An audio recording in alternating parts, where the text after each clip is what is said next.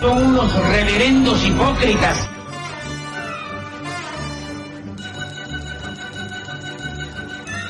¿Por qué no suben a la tribuna a responderme si son tan hombrecitos? Tú te puedes reír, tú puedes decir lo que tú quieras, pero tú mientes.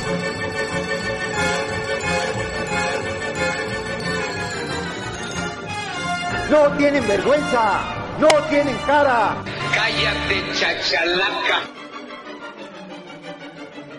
Bienvenidos a Política Nacional. Disculpe si nuestras netas se le estrellan en la jeta. Y por favor, sea serio.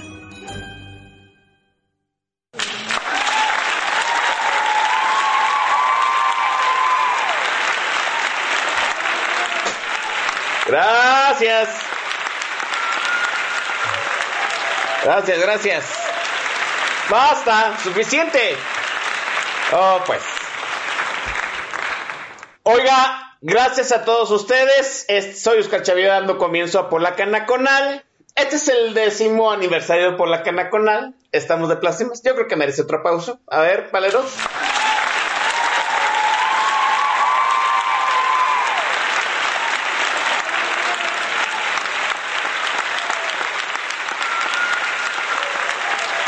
Bien, ahora, ahora, sí traemos producción, ahora sí hubo presupuesto del erario. Mire, estos, estos paleros sí tienen este, preparatoria terminada, ¿sí? Si, si hay alguien con telesecundaria trunca, los anda este, contratando Jesús Ramírez para la página de Sectur, ¿sí? Este es un servicio social, ¿sí?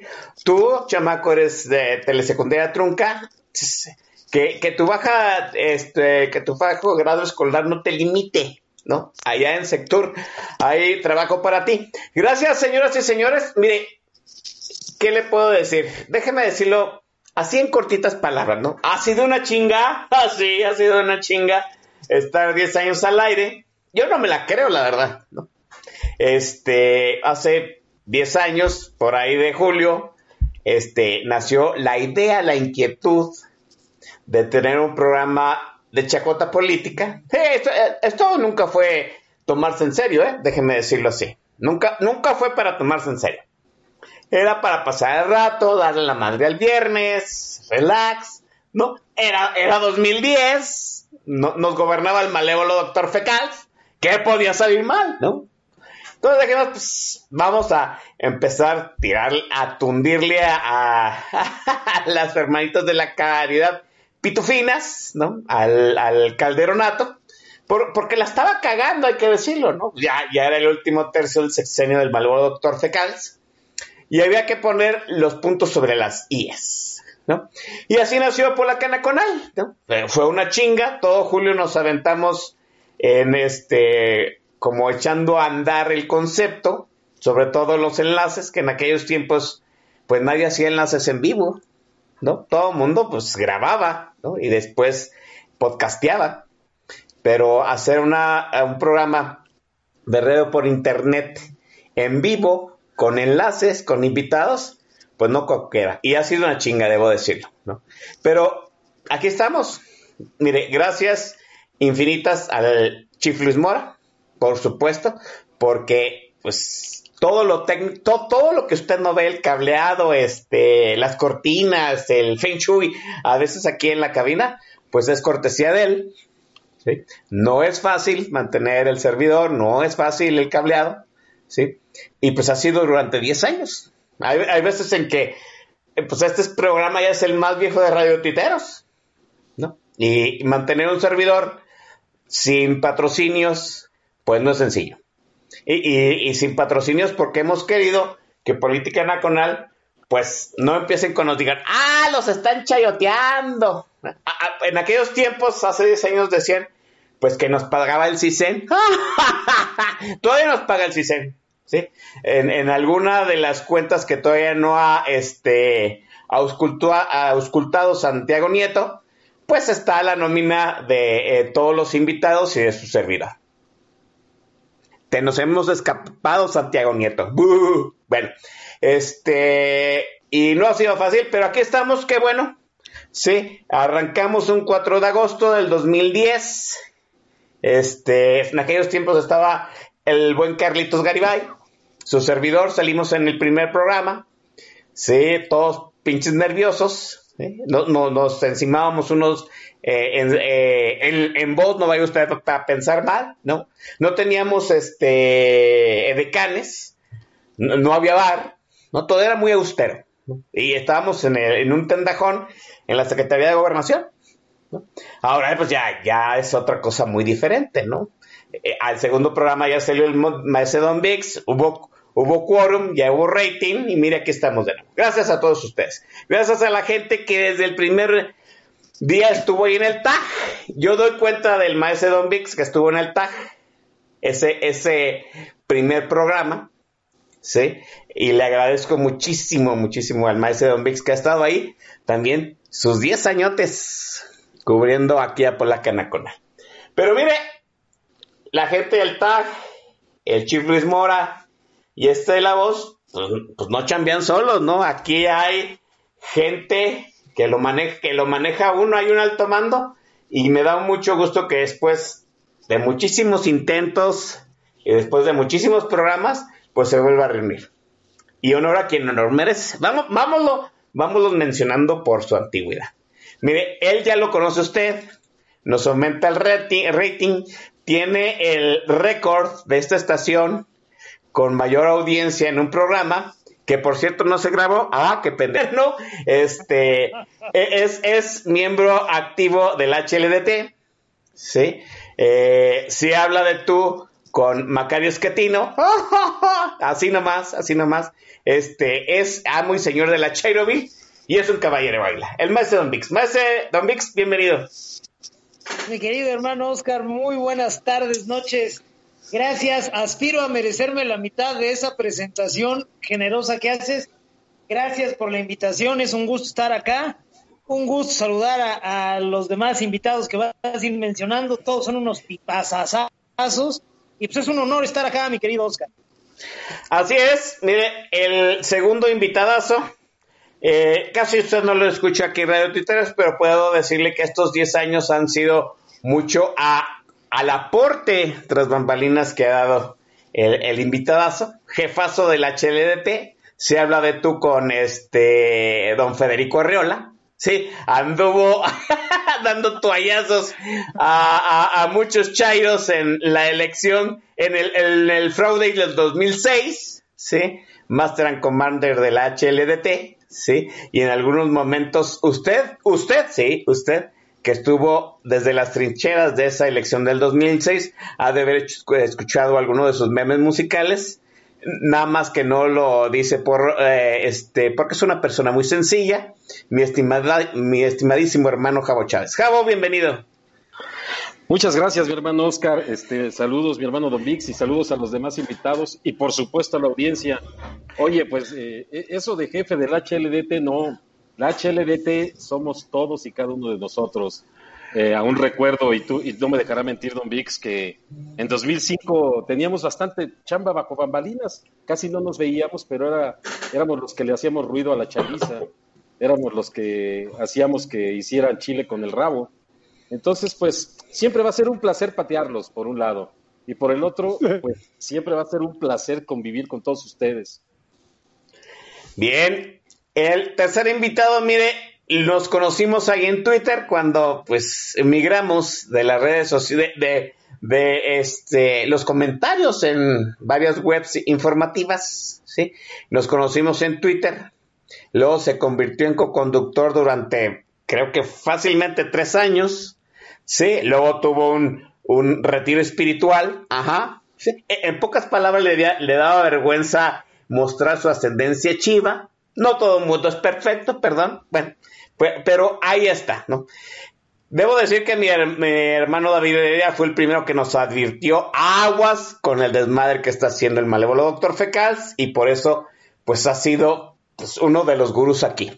Mi, mi hermano David Heredia. David, bienvenido, buenas noches. Querido Oscar, pues muchas gracias por la invitación a este programa, este, a este aniversario, donde, como comentaba Oscar, pues tú eres el primer festejado, todo se debe a ti, a tu esfuerzo, a tu compromiso. Aquí hemos coincidido Javo, Don Vix, Manuel, Rampatej, Carlos Garibay, Fauno. Creo que se ha construido una comunidad de identidad donde lo que nos ha eh, preocupado, lo que nos ha unido con los matices naturales en cada una de las historias de nosotros, es una preocupación por ver lo que le ha pasado a este país en 10 años, ¿no? Han sido 10 años donde el país ha evolucionado, pero creo que a toda la gente que estamos aquí reunidos nos ha obligado a crecer, nos ha obligado a imaginar y aspirar a saber exactamente qué es lo que le está sucediendo a este país, porque la descomposición es verdaderamente alarmante. Así es, y el, último invitado, pero siempre el primero en la lista, e, él sí es periodista, no como los otros que estamos aquí. sí, bienvenido a mi estimado teacher Manuel Moreno. Manuel, bienvenido. Muchas gracias, querido Oscar. Muchas felicidades por este décimo aniversario que te has ganado a pulso, mano. Eh, eh, me congratulo de estar con, con, el, con, el cartel que me tienes, no con el cártel, ¿eh?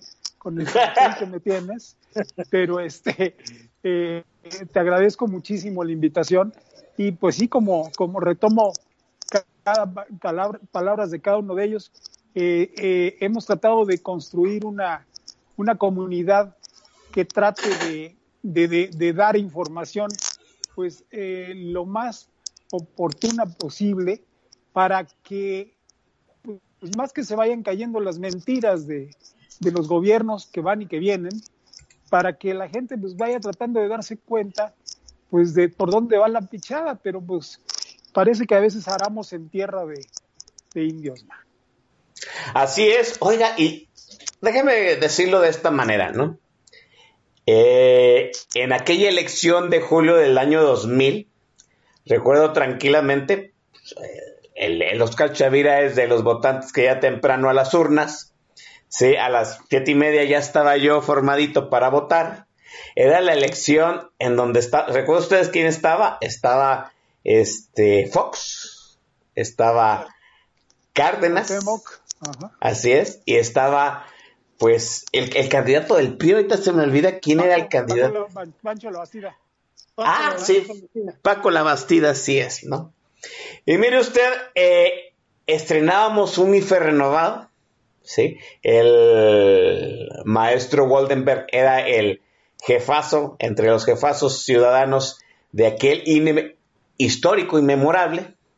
Fui a votar muy temprano, era domingo, sí, todo el mundo estábamos, ya, ya estábamos sin uñas, todos los ciudadanos, estábamos hasta la madre del PRI, Sí, ah, se había votado con miedo en la elección anterior, en el 94, después de la muerte del cardenal Posados Ocampo, de la muerte de Luis Donaldo Colosio, de la muerte de Ruiz Macié, ¿no?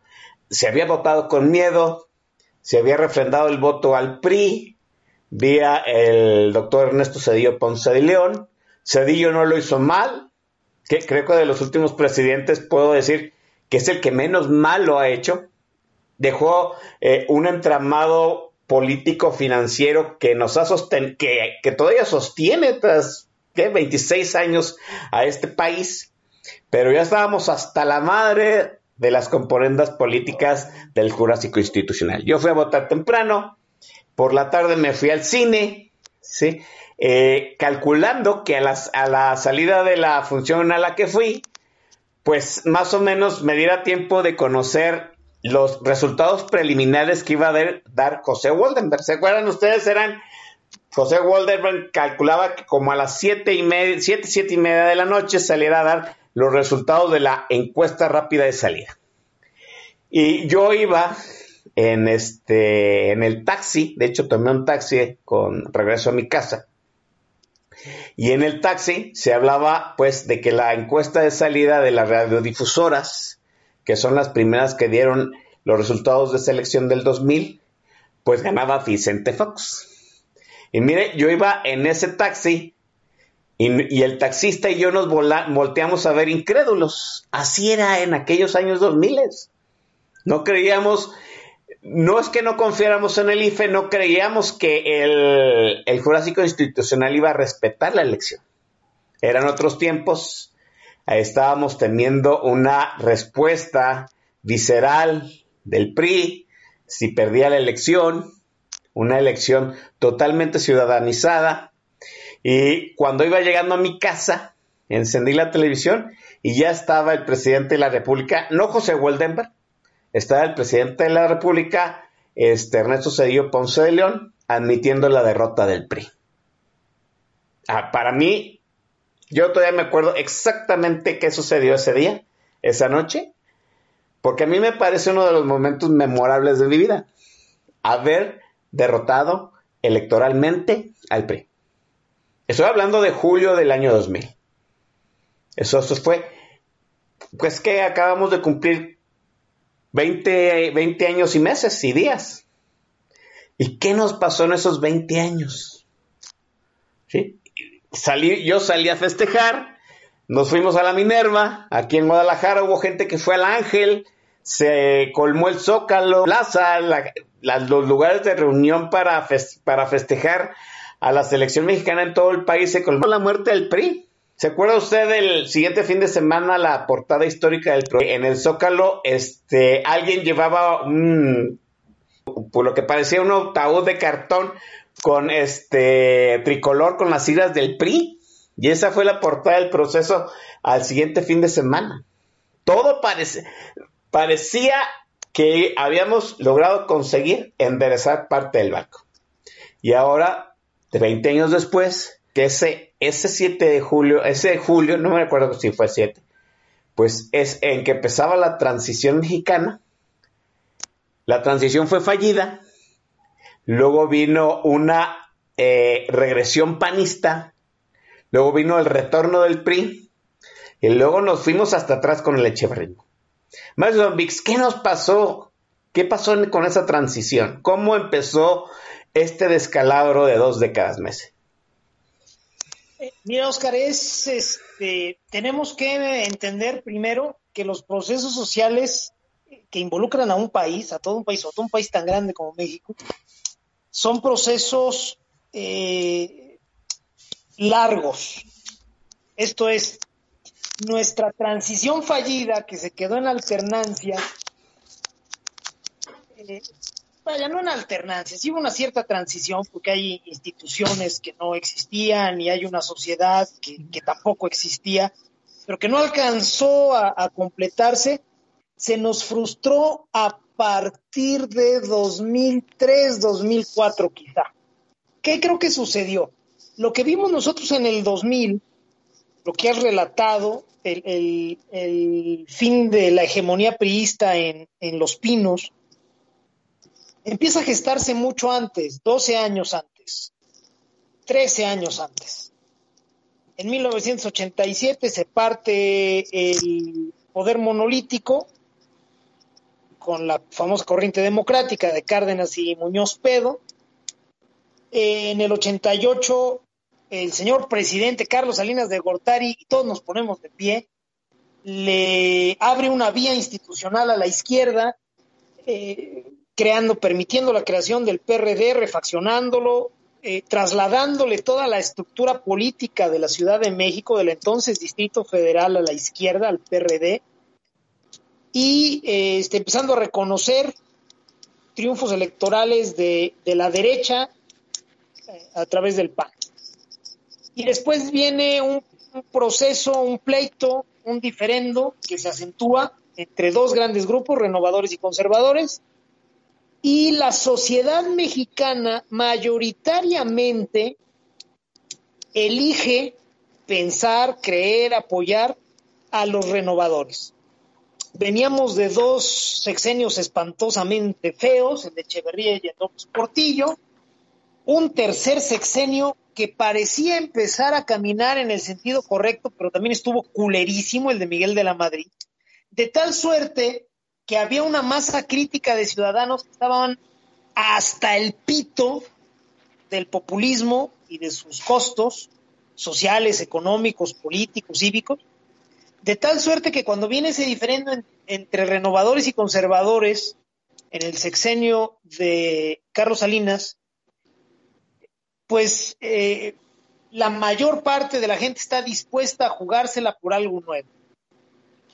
En el sexenio de Cedillo, también nos ponemos de pie, eh, eh, se vive una primavera en México. De 1997 a 2003 México vivió una primavera que se gozó evidentemente por parte de todos, pero que se construyó 10, 12 años antes. Eh, ¿Qué nos sucedió? Me parece que dejamos de eh, remar en el sentido correcto. Es más, me parece que dejamos de, remar en cualquier sentido. Nos pareció que efectivamente eh, la derrota de las siglas del PRI bastaba para exorcizar todos los demonios y todas las taras que arrastraba la sociedad mexicana y pues no fue así. Eh, tú, mi querido Oscar, mi hermano Javo, David, Manuel, nos dirán sus comentarios. En cuanto a lo que a mí respecta, me parece que la sociedad mexicana se desmoviliza. Una desmovilización silenciosa, una desmovilización de baja intensidad, para decirlo en términos noventeros. Dejamos de temer al populismo y nos empezamos a tirar a la maca. Para 2003, claramente la sociedad ya lleva tiempo este, consintiendo un, un, un, transvestismo partidista. El PAN se ha asimilado a, grandes pasos al PRI. El PRD también pareciera que su contacto con el presupuesto y con el poder real hacen que se mimetice con el sistema y esas dos pinzas, la, pinza derecha y la pinza izquierda que habían sido el PAN y el PRD, en lugar de cambiar al sistema se asimilan a él. Y para 2006 ya tenemos que elegir entre dos males, tenemos que elegir entre dos conservadores, los renos están a la baja, tenemos a un conservador azul, un priista azul, un güey muy similar a Echeverría en su forma de concebir el poder presidencial, Felipe Calderón. Y tenemos por el otro lado un pinche esperpento, Andrés López. Terminamos eligiendo al menos peor y por muy poquito. Y después, en lugar de que eso nos eh, hubiera hecho una llamada de atención, nos valió el doble de madre y terminamos en 2012 pues dándole la bienvenida al dinosaurio de regreso con una cara más fresca y todavía ideas renovadoras, pero finalmente al dinosaurio, con tal de que el dinosaurio más culero, que era Andrés López y seguía siendo Andrés López, este, no ganara. Esto es, quiero señalar muy puntualmente, la sociedad mexicana empieza un declive por ahí de 2003-2004. Eh, ese declive se genera, quiero pensar, en el año 2000, cuando nos, nos empezamos a desmovilizar creyendo que bastaba con sacar al PRI de los pinos, ingenuos, por no decir tontos, este, nos imaginamos que de eso se trataba, y pues bueno, pues valió mucha madre, ¿no? Nos desmovilizamos y ya para 2003 empezamos un declive culerista. Ya lo que ha venido después han sido puras consecuencias, puro elegir al menos peor, al menos peor, al menos peor, hasta que el menos peor fue Andrés. ¿Cómo sucedió eso? Bueno, pues la masa crítica de, ciudadanos que alucinaban al populismo y quienes nos forjamos en el nuevo México, en el, en el México de las, de las opciones, de las oportunidades, de la variedad, de la libertad, este, eh, nos empezamos a hacer chicos en comparación a chavos recién llegados y desde luego a ancianos decepcionados de la transición que dijeron, pues sabes qué, entonces no era por aquel lado y debería de ser por este otro. Y pues se juntaron ahí acuerdos políticos este, inconfesables y lo que tenemos es el regreso pleno del populismo a México. Después de haber sufrido a Echeverría y a López Portillo y de haber pasado una década perdida, dos décadas quizá perdidas y de haber retomado el rumbo, pues ahí vamos de regreso. Creo que eso fue lo que sucedió, Oscar. Sí es muy triste, este, pero pues aquí nadie se agüita, vamos a tener que hacer otras cosas, vamos a tener que retomar otras, vamos a tener que inventar otras, pero aquí no se raja nadie, mi querido hermano. Así es, pensamos que dándole una estocada al dinosaurio, al Jurásico Institucional, pues era más que suficiente. Y luego nos dimos cuenta, mi estimado hermano Javo, pues que el, el sistema que había ideado el PRI ya había hecho metástasis en todos nosotros y habíamos quizá dominado la bestia, pero la bestia ya había dejado insertada la infección en la sociedad, insertada su infección de una presidencia todopoderosa, de, una, de un manejo de partido nada democrático y de planes sexenales por obra y señor del señor presidente, El sistema estuvo en nosotros y no nos dimos cuenta hasta cuando eh, el, la brega de eternidad del pan nos empezó a fallar, Javo. Eh, sí, fíjate que la realidad, yo eh, ya analizándolo en estos momentos y, con, y bajo las circunstancias actuales y con todo lo que ha pasado en los últimos 20 años, me doy cuenta de que solo hay un ADN en los políticos de este país. Y ese ADN, por donde lo veamos, es el priista. Es el priista. Ellos, ellos cargan en distinta medida ese prismo. Las prácticas son idénticas en todos lados, idénticas. se habla de que existe la izquierda, que existe la derecha, que hay centro, que hay demócratas, o sea, hay de todo, pero la realidad es que al final del día lo único que vemos es un ADN priista en todos y cada uno de los políticos. Ese presidencialismo absoluto de un manejo totalitario que estamos reviviendo con, con el idiota que está gobernando actualmente, pues de verdad, o sea, muchos de los que lo siguen, lo festejan y todo, no lo vivieron, pero muchos de nosotros o algunos de nosotros sí, sí pudimos constatar lo que era estar a expensas del sí, señor, lo que usted diga, señor. Les voy a construir un puente. Oiga, pero no tenemos río, les construimos el río. O sea, ese tipo de cosas, ese tipo de cosas están regresando, lo estamos viendo hoy día. López Obrador sale y promete, hace, deshace, como si él fuera el dueño del país. El señor agarra dice, no voy a vivir en Los Pinos porque no me gusta ser ostentoso, y se va a vivir a un palacio, a un palacio literalmente. Entonces, cuando vemos cómo viene eh, la, historia, encontramos un punto de inflexión muy importante cuando Ernesto Cedillo Ponce de León, orgullosamente politécnico además, pero al que tenemos que culparlo de habernos dado el peor cáncer que pudo haber tenido este país en toda su historia. Porque Ernesto Cedillo eh, fue el que le permitió contender en las elecciones para para jefe de gobierno del, Distrito Federal. Ah, recuerden que él no, no llenaba los requisitos porque él cinco, menos de cinco años antes había contendido para las elecciones de Tabasco. No tenía residencia en, esta ciudad. ¿Cómo le dieron eso? Bueno, fue una concesión que hizo Cedillo.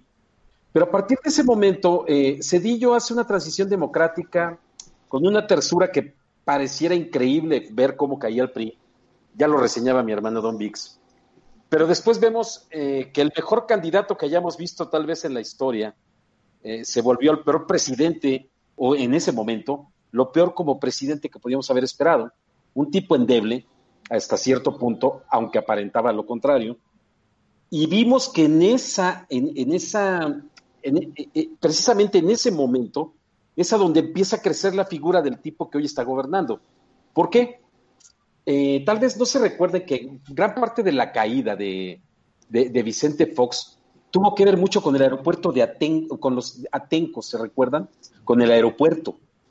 O sea, cuando le mandaron a los macheteros y todo eso, y que todo era mandado por, por, esa izquierda, entre comillas la pongo, que era eh, manejada eh, por López Obrador, pero que a, quien además aplaudían hoy en aquel entonces muchos de los que hoy los cupen, y estoy hablando de los chuchos, estoy hablando de Acosta Naranjo, estoy hablando de toda esa gente que hoy le dice mil verdades reales, pero que nunca tuvieron el valor de, de toserle, nunca tuvieron el valor de decirle no al tipo.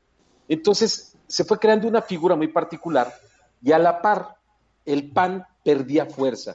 Como decía mi hermano Don Vix, ganó Calderón, ganó por una diferencia tan pequeña que dio oportunidad, además, a hacer un espectáculo del tipo que hoy nos gobierna. Y si seguimos en ese plan, efectivamente llegó con un hartazgo eh, eh, a, las elecciones de 2012 y elegimos al menos peor, aparentemente, que fue Peña Nieto, con el resultado que hoy estamos viendo.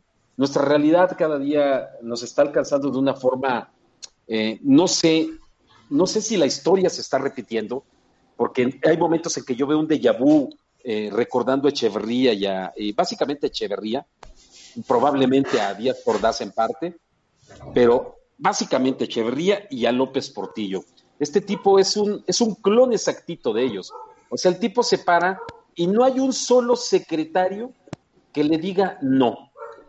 o sea, es increíble la forma en que es manejada eh, toda la gente, porque hay gente inteligente. El mismo Herrera, en mi opinión, es un tipo muy bueno, pero un tipo que, pueden más sus aspiraciones políticas y pueden más el no decirle, el no increpar, el no, no poder oponer a los, a los deseos de López Obrador. Cuando vemos la economía hoy día, no podríamos creer que Herrera es ese gran maestro o doctorado en economía que, que, que ha sido reconocido a nivel mundial. No lo, podríamos, no lo podemos creer. ¿Qué ha pasado con los que realmente se han opuesto o que han mostrado su, que son mejores que, que, López en ciertos aspectos? Pues lo tenemos el caso de Ursúa, mejor se fue. Y hoy día le pega cada lunes, le pega en la línea de flotación porque conoce desde adentro lo que está haciendo López. Entonces, hemos, hemos pasado por muy malos momentos, mi hermano, pero yo creo que de la mano también de, de una sociedad muy, muy pasiva. Hemos sido una sociedad pasiva y que aún no terminamos de despertar, porque aún en este momento, después de 55, más de 50 mil muertos por COVID, por una ex, extraordinariamente estúpida, estúpido manejo de, la pandemia por parte de México, y no lo digo yo, lo dicen especialistas, especialistas a nivel mundial, ¿sí? Es el uno de los manejos más estúpidos que está llevando, porque ellos calculan sus números a su forma, ¿no? Pero son 50 mil muertos, 50 mil muertos y además con un nivel de inseguridad que suma otro tanto, sino un poco más de muertos. O sea, estamos en el peor escenario posible, con el peor que podría, eh, con el peor elemento que podríamos tener para tratar de paliar las consecuencias de lo que está ocurriendo que Dios nos agarre confesados y no despierta toda esa población que no ha vivido lo que algunos ya vivimos en, los setentas. Sí, así es. Ha, sido una descomposición este, del país vía la frustración. Hay que decirlo, una, una, generación creció, nació en medio de la frustración, como bien lo explica mi hermano Javo Chávez en los años 80 es una fueron situaciones políticos, sociales, apremi económicas apremiantes que hay dos generaciones que no han conocido en lo más mínimo. Y la y nuestra generación pensó que el gradualismo nos iba a sacar adelante, pero ese gradualismo se fue llenando de este muchas diferencias sociales, muchas diferencias culturales y mucha frustración. Eh, como ven dice el maestro de Don Bix, nuestra generación, nuestra generación se volvió ociosa en el quehacer político, en la, en la opinión consensada en eh, obligar a los políticos a hacer lo correcto. Nuestra generación se echó a la maca y dejó que en la última elección, pues ese cúmulo de frustraciones de los más jóvenes nos diera, dieran por terminado pues ese gradualismo eh, eh, quizá eterno, que no le satisfacía, mi estimado David. La Genex falló en su gradualismo, no incluyó a todos y acumuló frustraciones.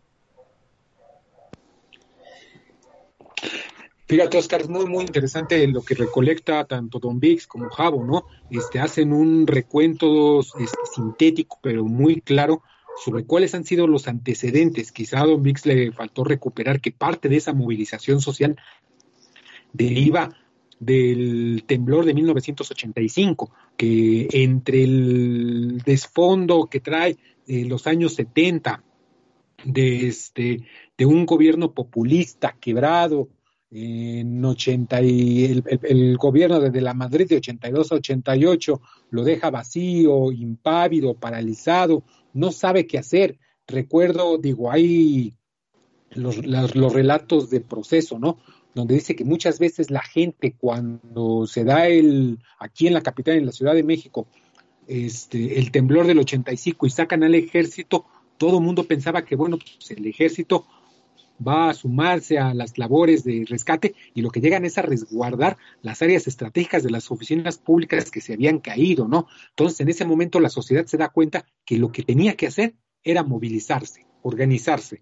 Como bien lo comenta Don Vix, después este empuje, este envión social, se emparenta con el político, permite la movilización del 88, el reconocimiento de triunfos de la oposición durante ese sexenio, un sexenio violento entre los conservadores y aquellos este, reformadores, como bien lo comenta, que va este, a traer estos jalones todavía en los años 90 y Jabo reconoce, Jabo no recuerda que el monstruo que nos gobierna hoy, pues es una creación de precisamente Ernesto Cedillo, ¿no? Ernesto Cedillo permitió la transición, la alternancia política como la queramos reconocer, pero también incubó en él el antídoto de esta sociedad este, que se aburguesó, que fue Andrés Manuel López Obrador. Encontrar por qué esta frustración, cuando hablamos de una apatía por parte de la sociedad, me parece que hay que mezclar y hay que diseccionar con cuidado y reconocer que esta frustración que tú comentas, Oscar, también radica de una enorme arrogancia.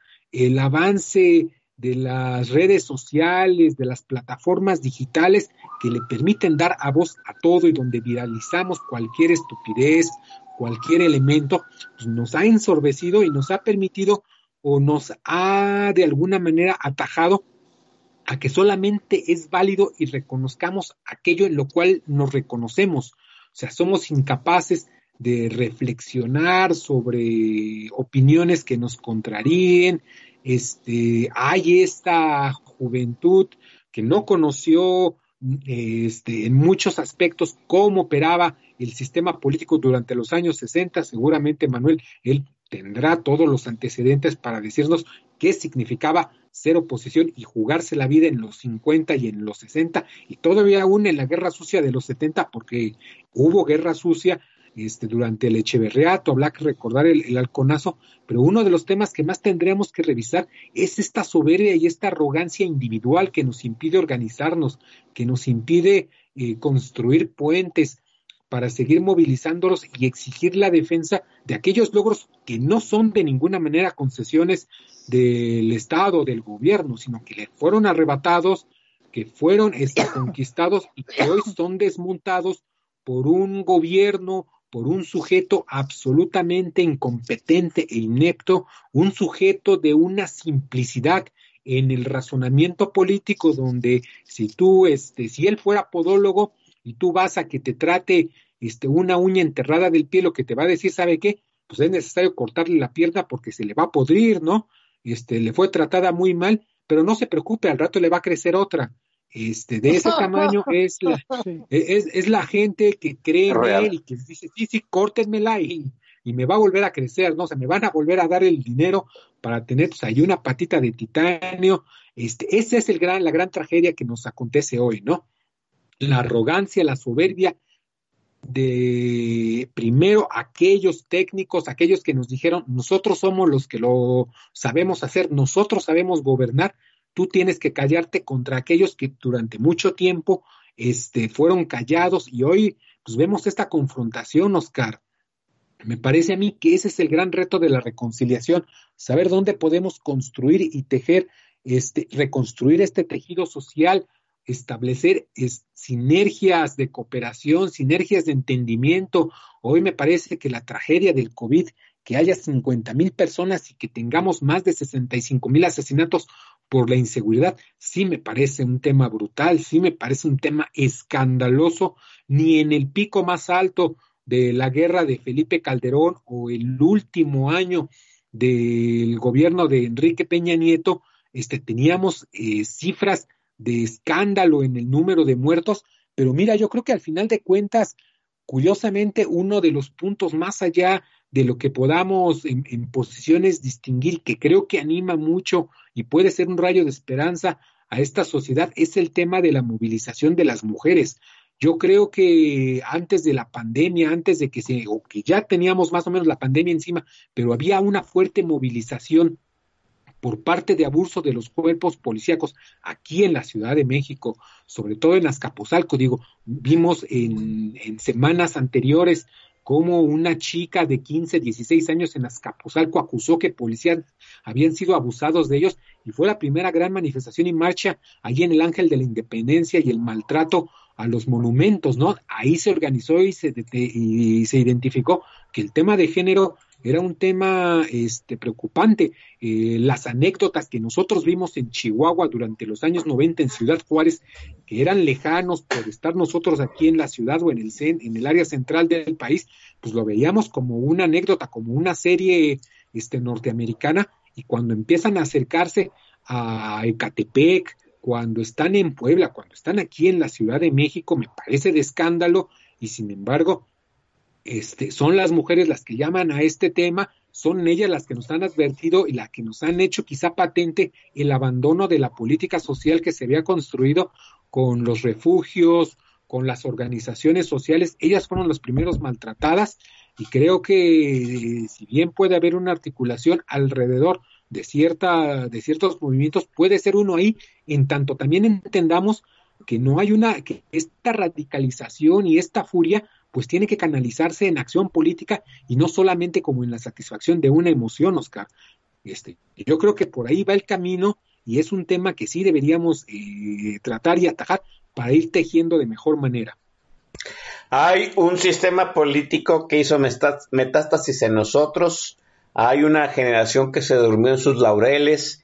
Vive, sí, hay que decirlo, en la soberbia de que recompuso al país hay, una soberbia en mi generación de que nosotros no echamos a perder al país. Eh, hay un, hay, hay, podría, hasta podría decirse que hay una batalla generacional, ¿no? Entre que nosotros sacamos adelante al país hacia el año 2000 y de que otra generación la ha retornado a todo aquello que aborrecimos. Hay una, este, y, y en esa división social, en esa confrontación social, quizá generacional, en la que nos estamos metiendo cada vez más, pues hay una narrativa política eh, que se está operando, se está construyendo de El Salvador de la patria, ¿no? E, es otra vez algo, una narrativa nacional que creíamos que habíamos superado, de el caudillo que todo lo puede. Han sido 20 años en que yo pensé que con Ernesto Cedillo había terminado esa narrativa del caudillo que todo lo puede, porque Vicente Fox no jugó esas cartas. Recuerda usted que Vicente Fox llegó a la presidencia y tuvo su gabinetazo vía Headhunter, ¿sí? Y, él, era, era, él era más un administrador que un caudillo. Y luego retornamos al caudillaje con Felipe Calderón. Son 20 años de una narrativa conjugada, utilizada y, que ha minado a dos generaciones, a tres generaciones ya, Manuel. Sí, sí, querido Oscar. Mira, yo, yo sí creo que hay, hay dos aspectos fundamentales a ser analizados. Efectivamente, la figura del caudillo. Bueno, las dos cuestiones a ser analizadas están también eh, muy cerca del análisis social. Eh, eh, el primer caso, que sería el caso del caudillismo, que no nos hemos podido deshacer de él, vaya, mm, te estoy hablando ni la generación del silencio, pasando por los boomers, pasando por la, X, luego la que sigue, y a las que han venido, ninguna se ha podido deshacer del encanto de lo que es el caudillismo. No solo en México, no estoy culpando el, el asunto, es, es, un asunto que trasciende incluso América Latina. Eh, es algo con lo que no hemos podido acabar de lidiar por dos razones muy sencillas. Una, no tenemos procesos educativos que nos permitan ver más allá de las narices de, de, justamente quien nos está enseñando. Estamos hablando de un sindicato nacional de trabajadores de la educación, no, no estoy hablando de las sociedades privilegiadas que pudimos o tuvimos chance de, acudir a, escuelas eh, privadas, algunas eh, hasta públicas, pero bueno, con, con, con, la autoeducación motivada por otro tipo de razones. Vaya, pero sí te hablo del grueso, de ese gran grueso de la población que ha sido educada, si no es por un sindicato, por otro, pero todos eh, educados a partir de las necesidades de un sistema político gobernante, de un sistema político mexicano, en el caso de nosotros. Eso, eso es por un lado, esa es la parte del caudillismo. La otra parte que no se nos tiene que olvidar es la parte de operación política, Oscar. Es decir, eh, a la operación política del PRI la estamos subestimando de una manera muy, muy canija. Cuando Cedillo deja la presidencia de la República, en manos de Vicente Fox, que sí se vendió como caudillo en Cantaña, se acuérdate de acabar con las tempocatas, las víboras, y etcétera, etcétera, y que él iba a poner a todos los rateros en su lugar, eh, iba a acabar con el PRI, que tuvo la enorme oportunidad de hacerlo, pero no lo hizo.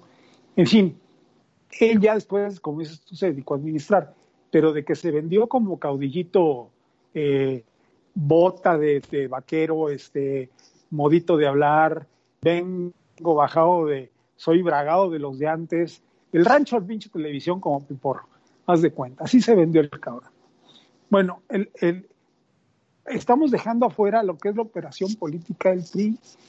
Al PRI desde, desde el 88 le va mermando su operación política y le va mermando al grado tal de que, bueno, se ponen en entredicho las elecciones del 88 y ahí viene ese gran cisma en donde, bueno, se pierde al sindicato petrolero, que era el segundo sindicato más importante de este país, después del de los maestros.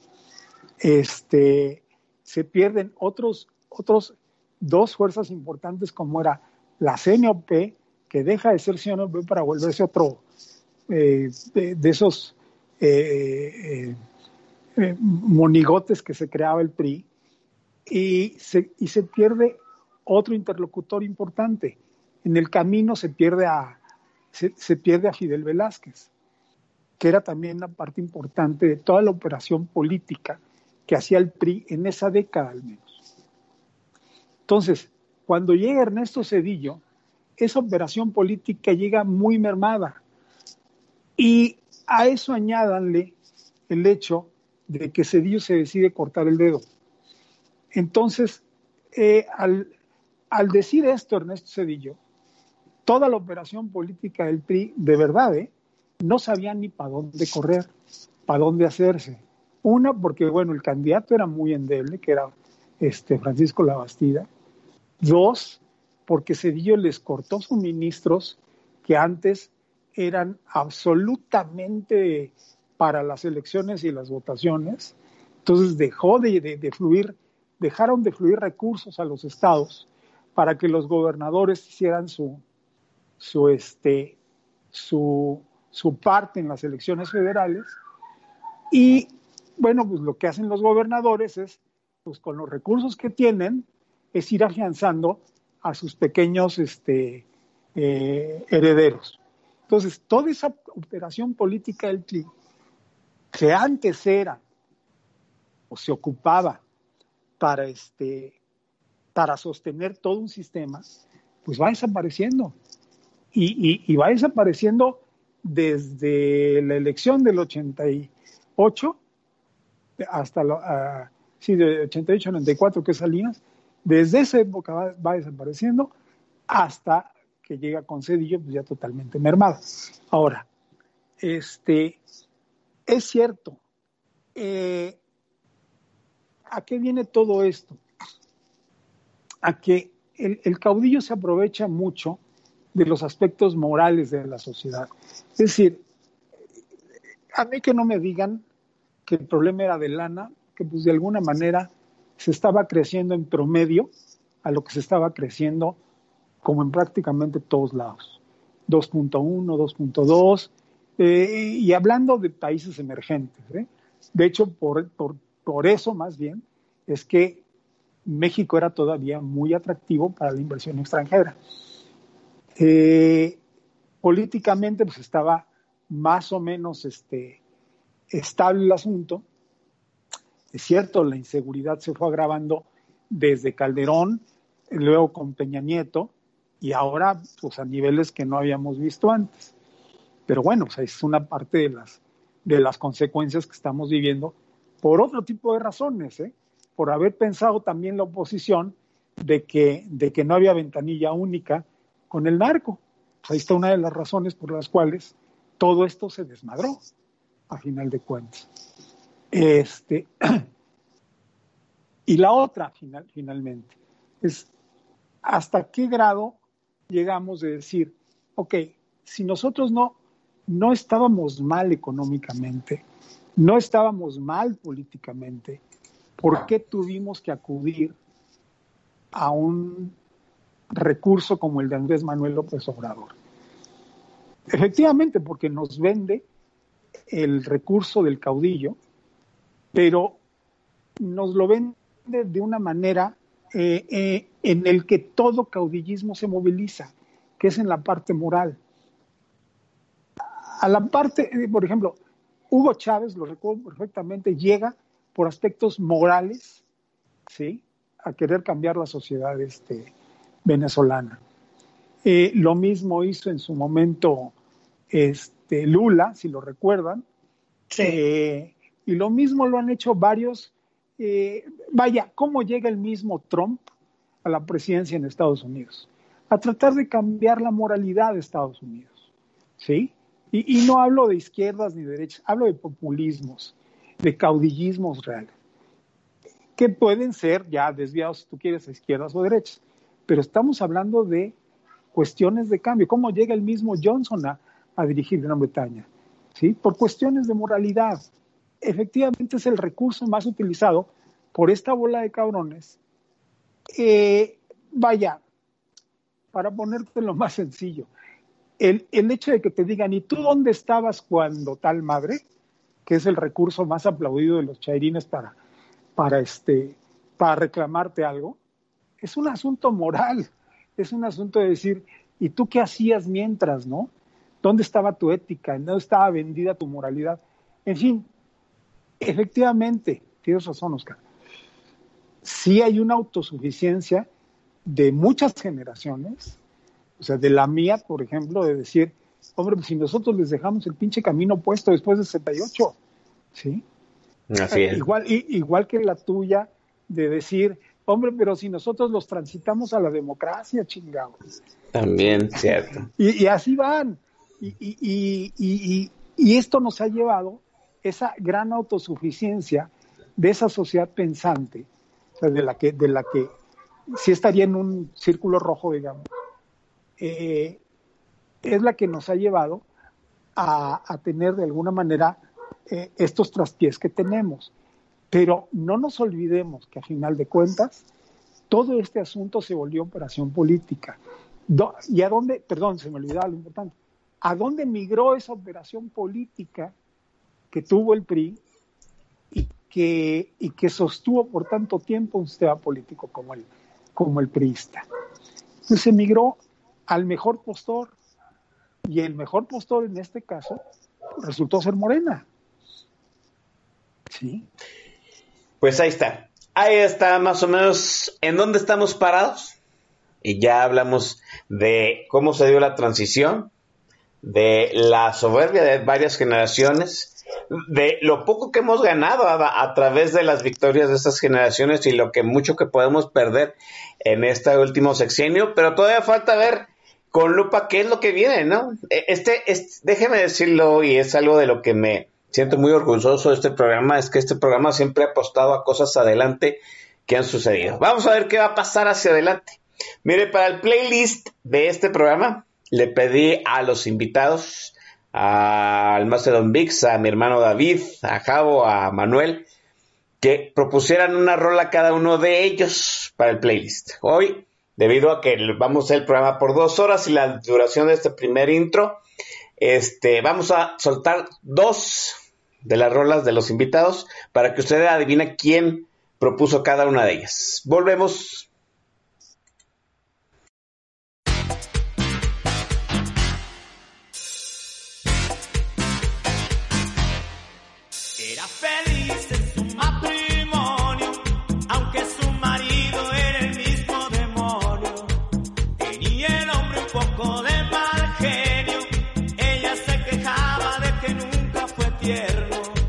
desde hace ya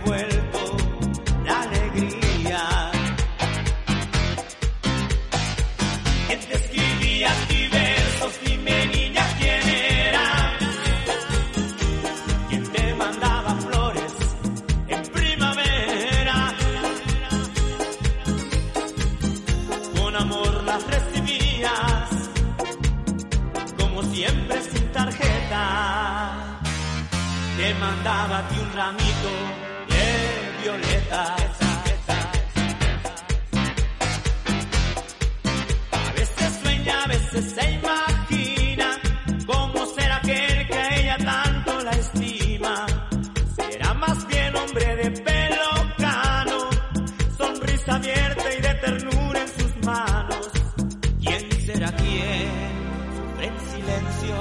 ¿Quién puede ser su amor secreto? Ella que no sabe nada, mira a su marido y luego se calla. ¿Quién te escribía a ti?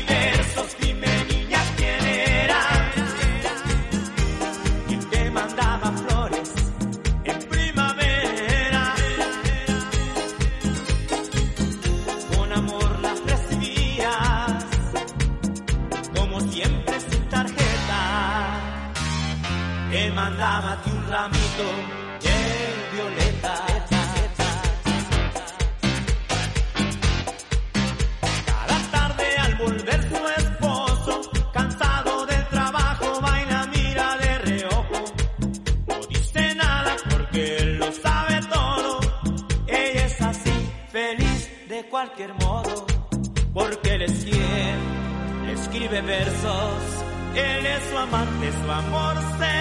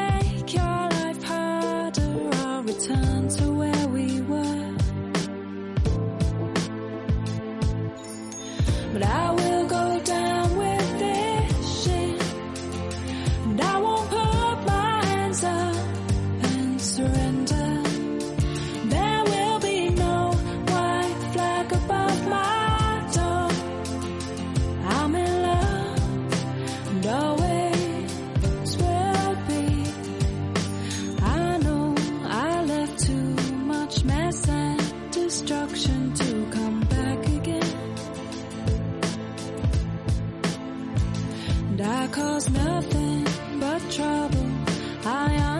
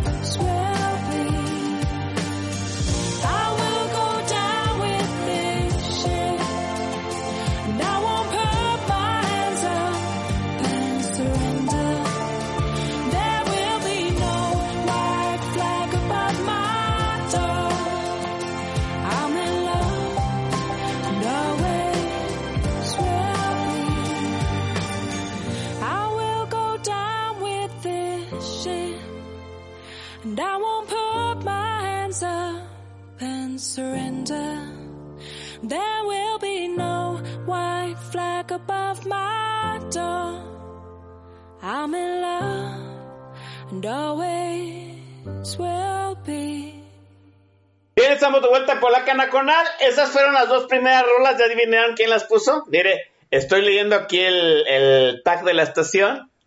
Y sí andan bien perdidos, ¿eh? E- Estoy bien, están bien perdidos. La primera fue mi banda El Mexicano con Ramito de Violetas. Por cortesía de mi hermano David Heredia. David, muchísimas gracias. Y el segundo fue Daido, White Flag, por supuesto, un clásico de aquellos años, sí, de, aquellos años en donde pensábamos que, que ya éramos chingones, ¿no? Eh, Tenemos tratado de libre comercio, eh, habíamos entrado en la democracia, ¿sí? Nos gobernaba Chente Fox, ¿no? No, no estábamos tan mal. ¿no? Eh, ¿cu- ¿Se acuerda de aquellos años de Vicente Fox en donde el güero Castañeda retaba a Estados Unidos con la enchilada completa de, de una este, reforma migratoria de, para legalizar a todos los mexicanos en Estados Unidos? Y le escupíamos en su cara a los Bush. Ah, qué tiempos aquellos. Bueno, Daido fue cortesía del maestro Don Vic. Gracias, maestro. Hoy no vamos a hacer menciones porque tenemos cuatro invitados. Hay que darle rápido a, los, a, a- las ideas. Es un programa de aniversario y así lo estamos manejando. Rápidamente hablamos ya de lo que implicó este. yo creo que fácilmente desde el, salinato, ¿no? Desde Carlos Salinas de Gortari en 1988, en que el sistema yo creo que dio de sí al haberse robado la elección, se la robaron a Cuauhtémoc Cárdenas con Manuel Bartlett como operador.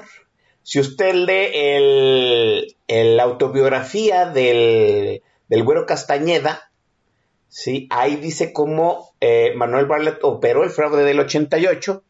Manuel Bartlett que, pues mire, supo pausar al caudillo correcto, ¿no? Ahora es el, el jefazo de la Comisión Federal de Electricidad y vive arropado en un dogma político que lo exonera. Sí, qué cosas, qué cosas curiosas nos da la vida. Si hace, si hace 20 años, cuando yo voté por eh, Vicente Fox por una transición, me hubieran dicho que Manuel Bartlett iba a retornar como un político arropado por la izquierda, no lo hubiera creído. ¿Qué cosas han sucedido en 20 años? ¿Qué, situaciones tan anómalas estamos viviendo? Eh, Manuel Bartlett está arropado por la izquierda, Cuauhtémoc Cárdenas, Cuauhtémoc Cárdenas es escupido por la izquierda de, López Obrador. En, mi vida iba yo a creer eso, que el máximo caudillo de la izquierda, hijo de pues uno de los grandes, uno- de la esfinge de Jiquilpan, de Lázaro Cárdenas, iba a ser hoy pues un político defenestrado por aquellos a los cuales encunó y engendró a la izquierda joven de este país. Pues así estamos. Estamos divididos, somos generaciones encontradas, no nos hemos podido quitar el paternalismo que nos hace eh, escuchar el canto de la sirena de los caudillos, el sistema eh, económico no cubre a toda la población, hay rezagos, eso no se puede negar, ¿sí? El hecho de estar confrontados como sociedad se evidencia en unos números donde la violencia pues, está a la orden del día. Nos ha azotado una pandemia mu- mundial en el peor momento de nuestra historia moderna, ¿sí? Y yo, y, y los caudillos siguen pensando como si esto que nos ha pasado en los últimos ah, dos años es un impas, ¿sí? Yo veo a Acción Nacional, yo veo al PRD, ¿sí? Como si ellos estuvieran en pausa al país. Eh, no han hecho un mea culpa, el PAN no ha hecho un mea culpa, vive en medio de cenizas, el PRD es casi inex- inexistente, ¿sí? Movi- Movimiento Ciudadano es resoca de lo que de lo que todavía fue salvable del antiguo sistema político y está este, evolucionando el sistema político. Pero de la misma forma, Son los viejos modos del PRI, este, pero ahora pintados de naranja. Los políticos siguen pensando como si fueran priistas. Y yo, la verdad, no veo por dónde. Hablan de una gran alianza ciudadana para el 2021 y empezar a equilibrar los poderes, que es diluyendo la presencia de Morena en el Congreso. Pero yo no veo con qué es sustituir basura con más basura. Y vuelvo a decir lo mismo, construimos un sistema democrático el cual nos ha escupido lo que le hemos dado. Hemos votado por basura y nos ha dado como consecuencia, como consecuencia por resultados basura. Así de fácil. Somos una sociedad que no produce buenos políticos porque no somos una buena sociedad. Así de fácil. No puede engendrar una sociedad que no se reconoce a sí misma entre sus carencias, entre sus problemas. En una sociedad así no puede engendrar buenos políticos. ¿Sí? No vota por buenos políticos. Fácil y sencillo. Yo no veo salida en el 2021. Yo, Oscar Chavira, no voy a votar por los mismos políticos en el 2021, así el costo sea que Morena siga gobernando. Yo no.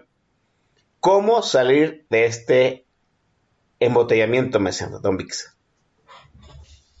Hay, vaya, hay formas y tenemos que entenderlas antes de empezar a movernos porque eh, si esta sociedad mexicana, eh, que en ese momento está muerta de miedo, se empieza a mover antes de entender dónde está parada y qué está sucediendo, la va a cagar más. Y puede que alguien diga, aquí no mames, puede haber algo peor que López. Y les voy a decir, sí, hijos míos, siempre se puede empeorar, no importa cuán jodido estés, siempre se puede estar peor. Piensen esto en términos de los elementos de la tabla periódica. Recordarán ustedes que se fueron descubriendo elementos y eh, pues cuando se arma la, la, la tabla periódica iban quedando huecos. Y había gente que decía, gente muy sabia que te decía, mira, todavía no sé qué va aquí en este cuadrito, pero chingo a mi madre si no dentro de 10, 20 o 100 años se descubre este elemento porque aquí hay un hueco. A partir de lo que sabemos de todos los elementos, aquí debería de haber algo. Todavía no sé qué, pero aquí va a haber algo. Bueno, si pensamos en esos términos, en lo que está pasando en ese momento en México, vaya, no podemos decir que sigue, que pudiera ser peor, pero sí nos está esperando algo allá adelante peor de lo que estamos. Ahí hay un hueco. Yo todavía no sé con qué se va a, a llenar, pero si no nos movemos con inteligencia, va a ser algo peor. Entonces, ¿cómo salir de este atolladero? Primero tenemos que entender que eh, siempre en la historia de la humanidad los relatos, los cuentos, lo que ahora se llama narrativa, ha sido esencial para definir hacia dónde caminamos las sociedades. Lo que nos contamos y cómo nos lo contamos, lo que nos decimos en voz alta a los seres humanos y sobre lo cual construimos consensos, positivos o negativos, a favor o en contra, pero finalmente consensos, es lo que determina el rumbo de las sociedades. Si en el pasado se aventaron la puntada de decir que había que echarse a caminar, gente que vivía pues, allá por Sinaloa, eh, que había que echarse a caminar hasta que encontraran un lago y en medio del lago un nopal y arriba de él una serpiente y la puta madre, y con eso consiguieron que la gente se echara a caminar por décadas hasta que encontraron y llegaron y les dijeron, ¿saben qué? Aquí es y aquí vamos a establecernos. Pues el día de hoy los relatos pesan tanto o más que entonces.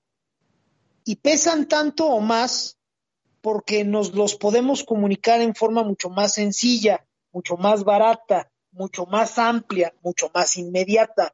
Los dispositivos que ahora todos andamos cargando y el Internet móvil han creado una disrupción tecnológica eh, solo comparable a, la de la televisión y a la de la imprenta.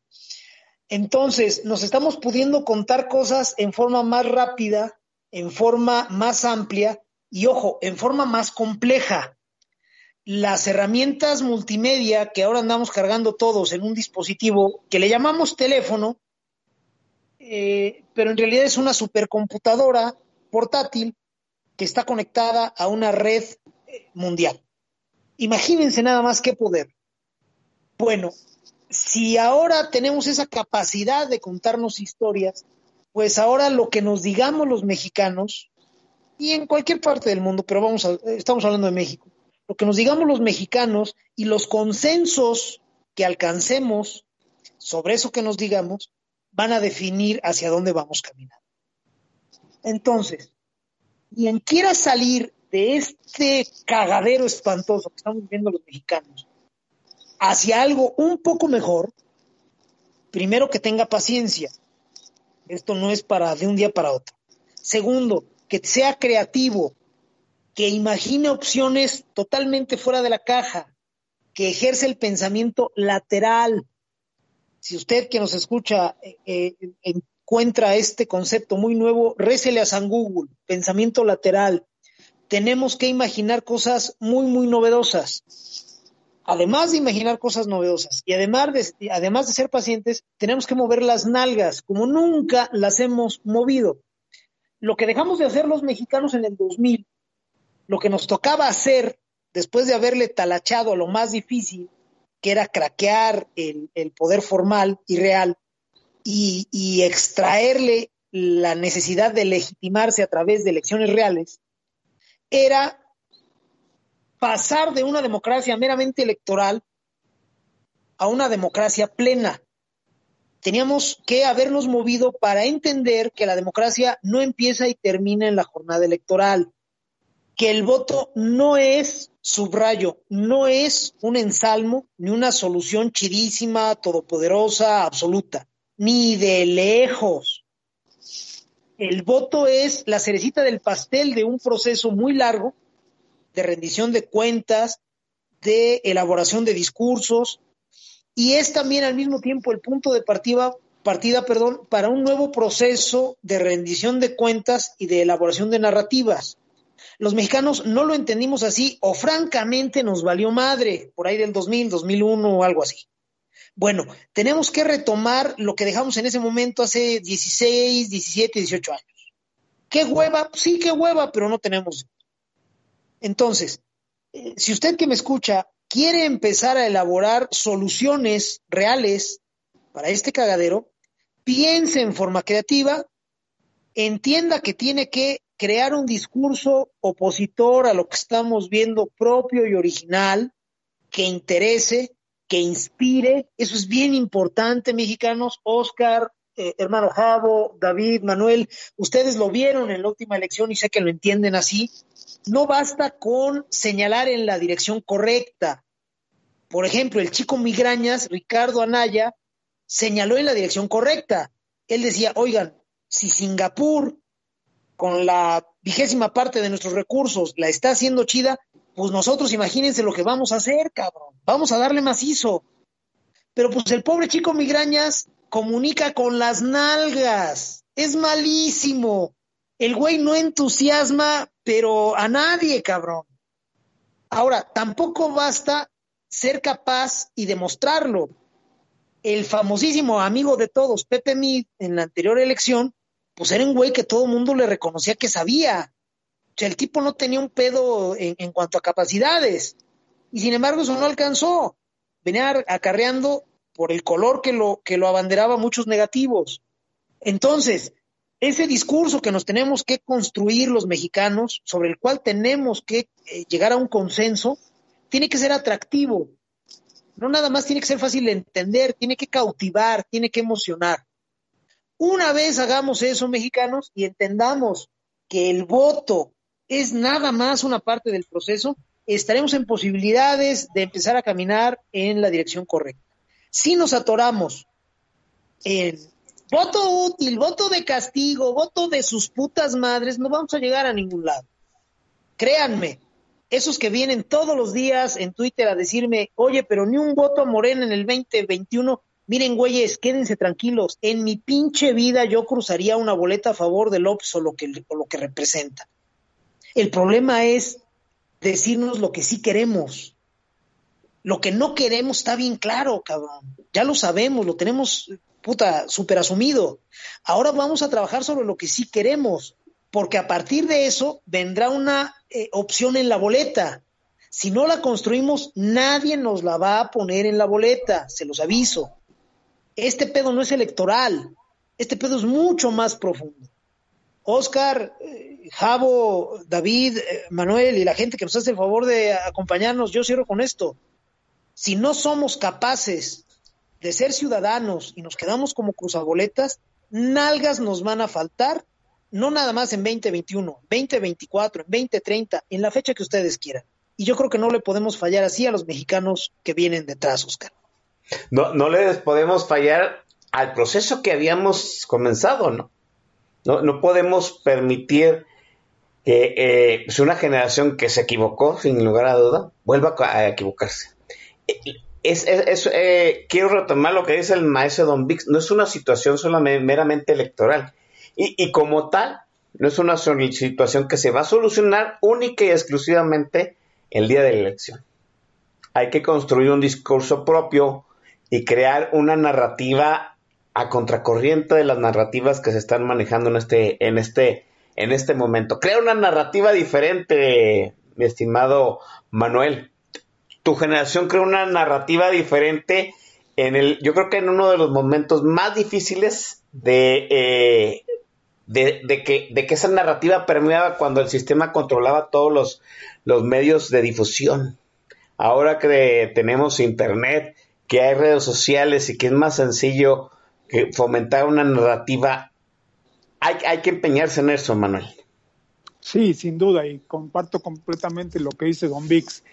Eh, nada más que yo le añadiría el tono.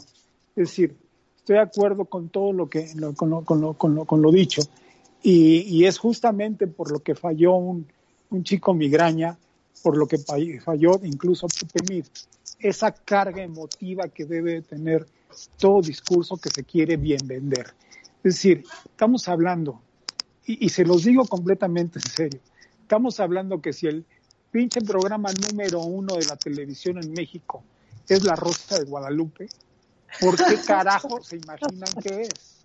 No, y es en serio, digo, eh, eh, eh, hablemos de tonos de comunicación, ¿sí?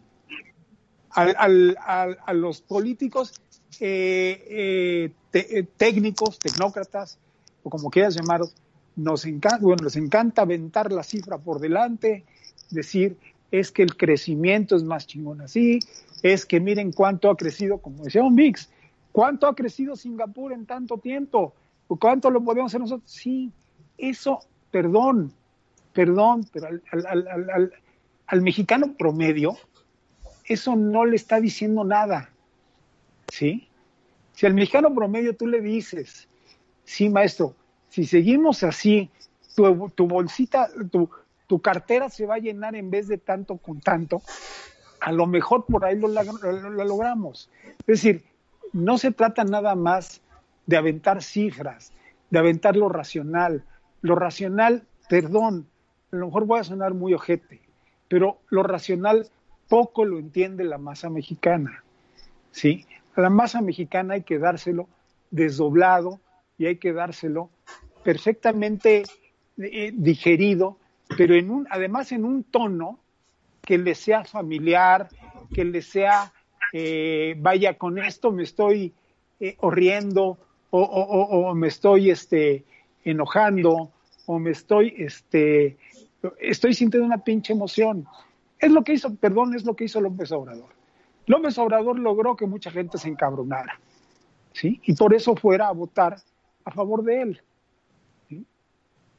Entonces, si nosotros logramos eh, con, con ese, con ese nuevo discurso, ¿sí? Porque tienes razón, Oscar, en mi generación chingó tanto, chingó tanto, chingó tanto, ¿sí? Que Reyes Heroles les creó la, la ley de organizaciones políticas y Ajá. procesos electorales en el 77. Entonces, eso fue lo que le abrió la puerta finalmente a la izquierda en este país. Cierto. Ajá. No, no otra cosa. Eso fue lo que lo hizo. Y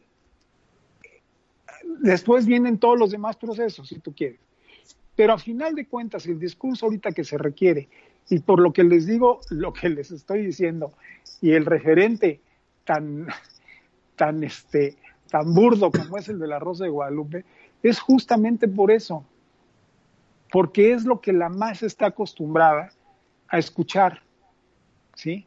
Ya tendremos tiempo de educativamente corregirla, ya tendremos el tiempo suficiente para hacer lo adecuado que se tenga que hacer, o ya lo tendrán que hacer mis hijos o sus hijos, o mis nietos, o quien lo tenga que hacer. Ahorita, por lo pronto, de lo que se trata es de no regresar a un pinche pasado, que es este presente, que es lo jodido del caso. Estamos regresando a un pasado que es este presente, ¿sí? Que nos está eh, haciendo que a todos nos lleve la chingada, en todos los aspectos, ¿sí? Y que la gente difícilmente se va a dar cuenta si no le decimos de qué se trata lo que está pasando, pero en términos en los que lo sienta. Ese Eh, es todo mi comentario. Es- llegó, llegó un momento, qué curioso, ¿no? En que hay que convertir al presidente de la forma en que el presidente nos, ¿cómo decirlo? Nos vende su discurso, ¿no? Eh, López Obrador evita las cifras y aboga a un sentimiento moral. Muy probablemente hay que combatir el fuego con fuego. Hay que crear un discurso propio, hay que hacer una narrativa no gubernamental sobre una, un nuevo orden, renovar, eh, cambiar el orden establecido, retornar quizá algunos pasos por donde nos metimos en este atolladero, pero sobre todo, David, hay que reconocer en el otro la, neces- la propia necesidad de ser escuchado. A mí me parece que todos tenemos un discurso, que todos estamos molestos porque ese discurso se escuche, que todo el mundo llama a la urgencia y, y desafortunadamente muy probablemente haya muy, po- muy pocos oídos que estén dispuestos a escuchar ese discurso, ese discurso propio, esa narrativa eh, nueva, también urge una necesidad de encontrar en, en el semejante, en otras generaciones, eh, la voluntad solidaria de ir hacia otra cosa diferente de lo que nos está, eh, de lo que estamos metidos, David.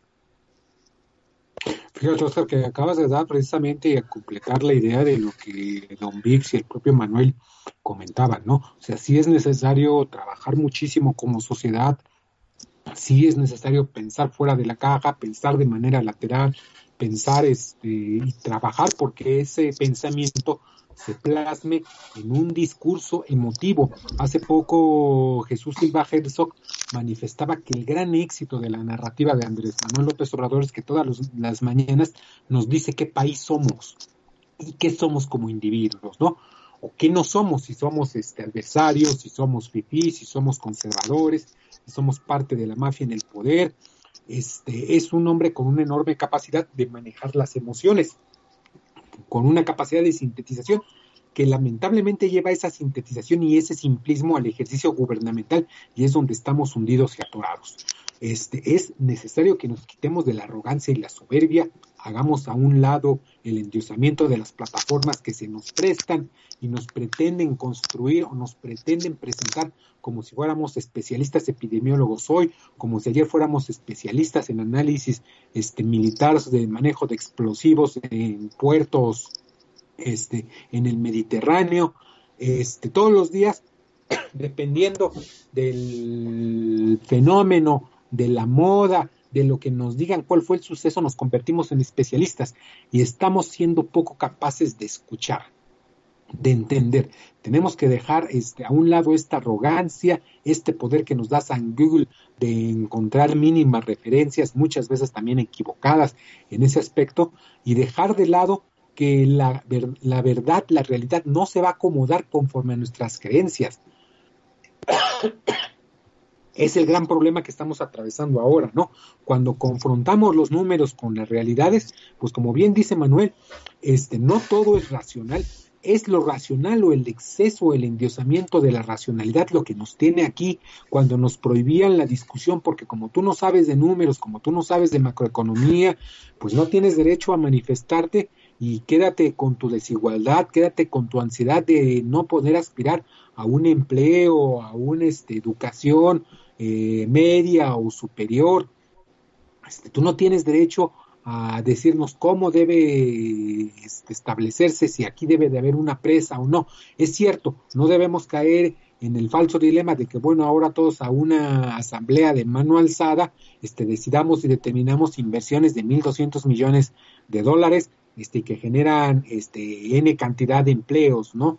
Yo creo que debemos encontrar ese punto de equilibrio, habrá excesos, habrá errores, sí, este, requiere muchísimo trabajo, como dice Don Vix, este, pero también, antes también, al igual que el trabajo, requerimos de empatía, requerimos de resiliencia, requerimos de solidaridad, porque de otra manera vamos a seguir hundidos. 2021 veo yo muy complicado que haya un debilitamiento de eh, Morena y la 4T. Yo creo que hoy día la 4T es su propia oposición.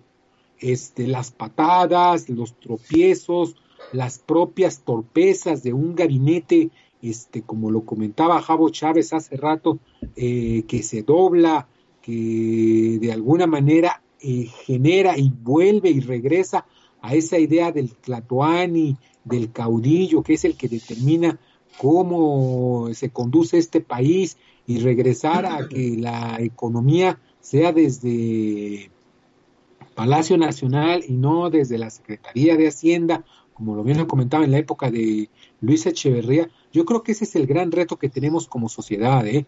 Eh, sobreponernos al 2021, no hay materia prima, este, por ahí algunos intentaban revivir a José Antonio Meade, me parece que el tema de donde los tienen agarrados este, de la corrupción con el tema de Rosario Robles en los en, en Cedesol y en Sedatu, este, arrastra a José Mit al tema que su mano derecha, la subsecretaria de egresos, este, Verónica, ah, se me fue el nombre del apellido.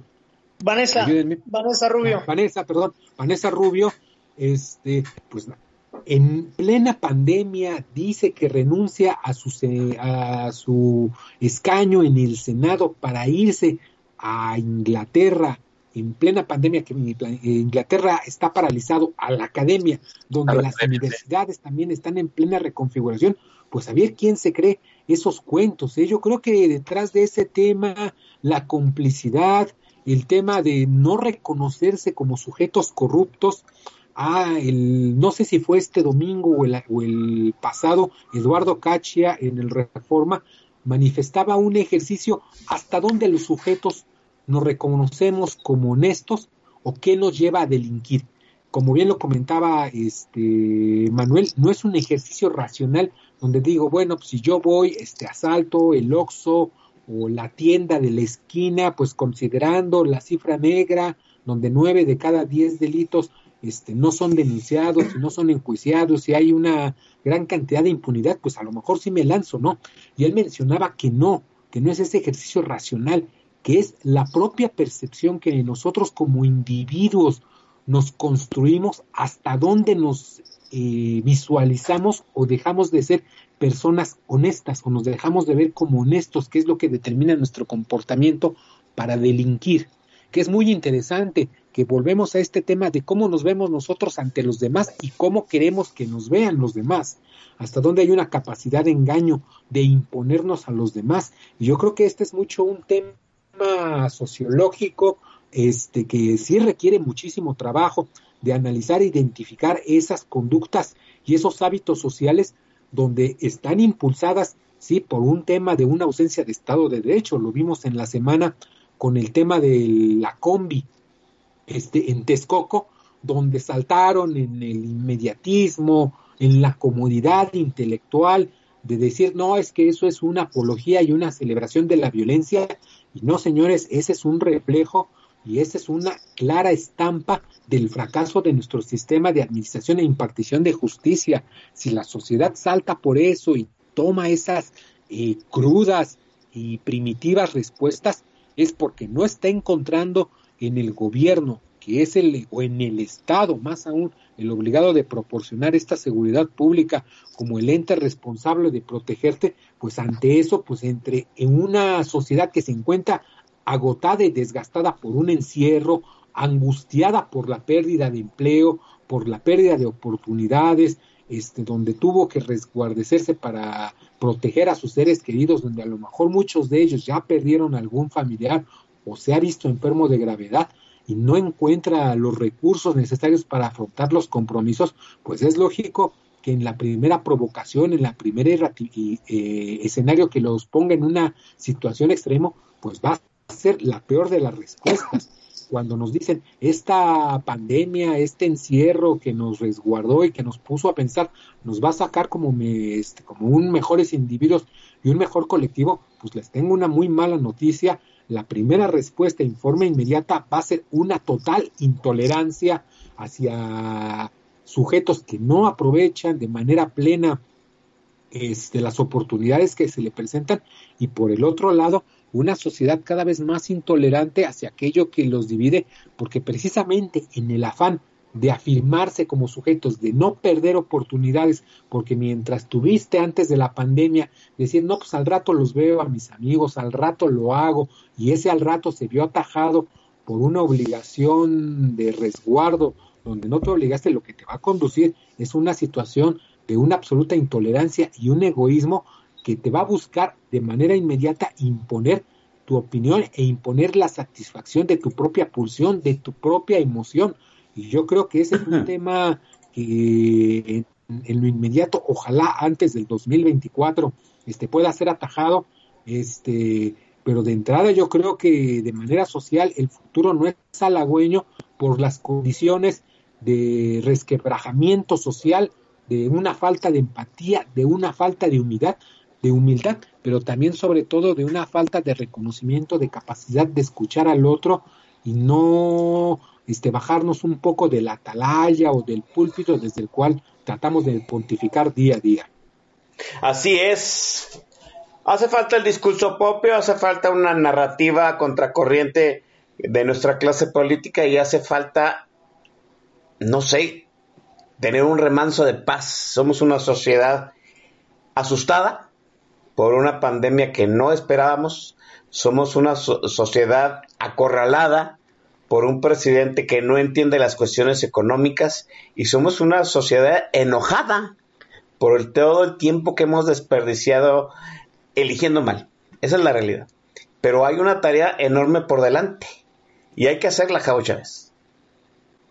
Efectivamente, ac- acabas de, de- de definir nuevamente, nos acabas de como sociedad, pero agregaría yo que además es una sociedad con un gobernante que lo que busca es la división para sacar eh, partido, para sacar raja política. La, realidad eh, creo que está ya dicho, eh, como lo planteó mi hermano Don Vix, como lo, como lo planteó Manuel y como lo plantea David. La sociedad, nosotros como sociedad, somos los que debemos de construir esa narrativa. Creo, creo que la sociedad, en- es el momento que llegó, llegó el momento para que la sociedad se coloque por encima del interés político.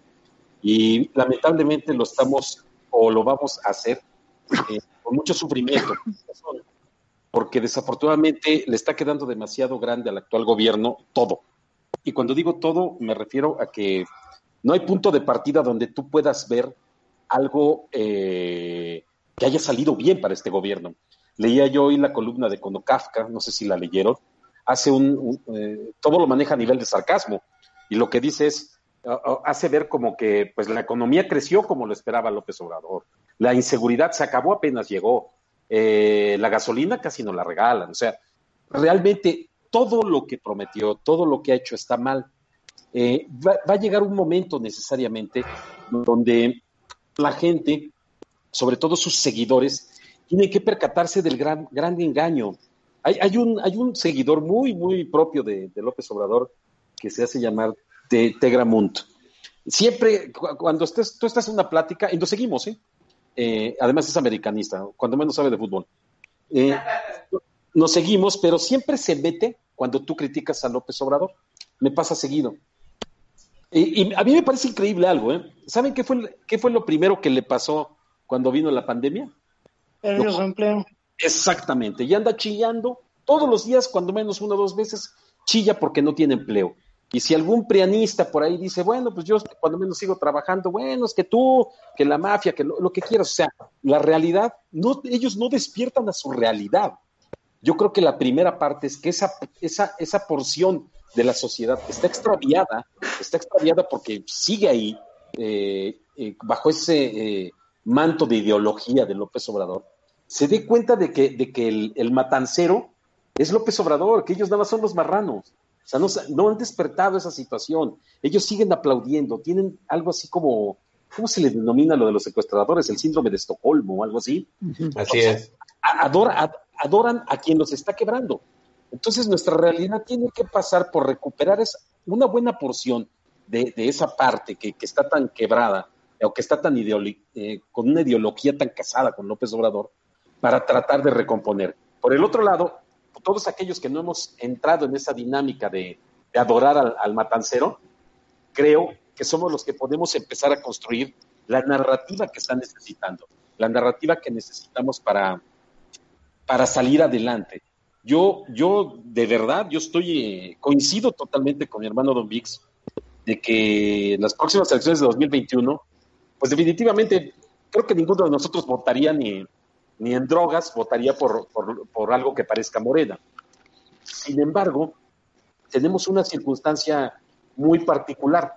Creo que la nueva narrativa tiene que venir precisamente de todos aquellos, no, no que necesariamente seamos contrarios a Morena, sino que ya ente- o que entendemos perfectamente bien que Morena no es la solución de nada y que Morena es además una parte del todo político que existe, pero que además agrupó a lo más malo, a lo peor, agrupó al cáncer de la política.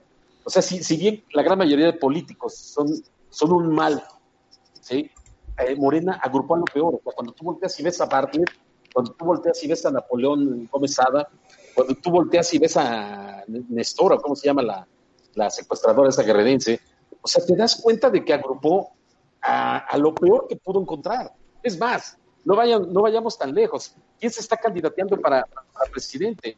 El propio Fernández Noroña, señores. O sea, eh, ¿de qué tamaño hemos eh, puesto tan barata o tan, tan baja la medida para que un gobernante llegue e intente, para que un tipo llegue e intente ser presidente? La primera respuesta está ahí, López Obrador. Un tipo tan neófito, tan neófito de verdad, que yo no me explico cómo pudo llegar a la presidencia, de verdad. O sea, más allá de su discurso y, y de, y de encantar a cierto tipo de población que se le da poco pensar, que no razonan muy bien en cuanto a las consecuencias de, lo que está ocurriendo o de lo que podría ocurrir, porque lo de López Obrador, nosotros lo sabíamos no, no de ahora que se candidateó, nosotros lo supimos desde hace muchos años que era un perfecto imbécil para ostentar el poder, el que buscaba el poder por el poder simplemente, no, no porque supiera hacer las cosas. Entonces, esa nueva narrativa que se, que se debe construir, creo que nosotros, nosotros, y particularmente creo que me ocupa a mí, a Manuel, que somos de las personas mayores, es, es la última narrativa que podríamos ayudar a construir con la experiencia acumulada de los gobiernos que, que vivimos. Ustedes son más jóvenes y han encontrado esa coincidencia con, con nuestra generación. Nos toca convencer a nuevas generaciones que ahorita están eh, como modelo de, de ganar, ¿sí? que, no, que no conocieron eso.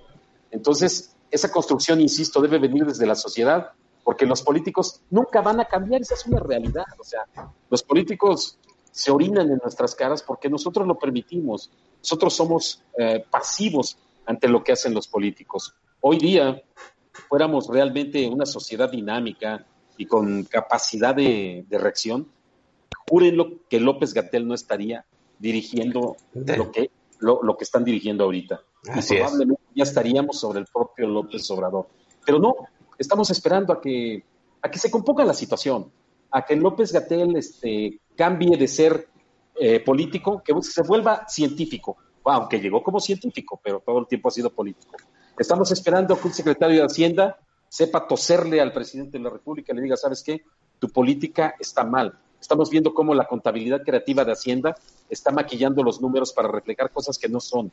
Estamos viendo que Pemex ya le dijo a sus, a sus, este, a, a sus este, acreedores, ya les dijo, ¿sabes qué? No, no, no, no les voy a pagar hasta el año siguiente. Estamos viendo la degradación total de una sociedad, estamos viendo la degra- de- degradación total del sistema eh, de gobierno, estamos viendo la degradación total de la salud de los mexicanos, estamos viendo una sociedad que se está muriendo poco a poco. 50 mil pueden parecer muy pocos, junto a 135 millones, pero una sola de esas muertes que se pudo haber evitado es responsabilidad de estos desgraciados. Efectivamente, hay que tratar de crecer nuevamente y construyamos nosotros esa narrativa. Así es. Déjeme mandar al siguiente corte por cortesía de Manuel Moreno y retornamos para despedir esta emisión de aniversario.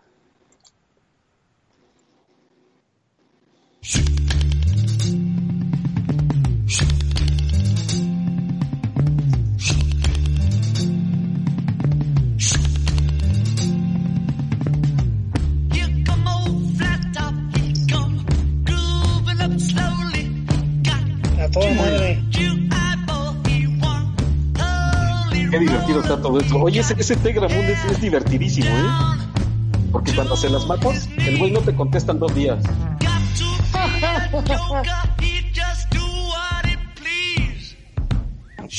Sí, sí, sí, sí, es, es cagadísimo, es cagadísimo. El, el tipo, te digo, o sea, diario se queja de que perdió el trabajo. Y no se da cuenta de que el trabajo se perdió por la por, la, por el contexto en el que estamos. Y en ese contexto mucho tiene que ver este tipejo. Cuando se le dijo, aporta para ayudar a los pymes, aporta para esto, el tipo no ha volteado a ver eso. Y, lo que se nos viene encima, señores, digo, yo por bendito sea Dios me ha ido bien. Y, y no creo que vaya a cambiar, pero se... Ah, se está escuchando. Sí, que cerremos el micro, dice.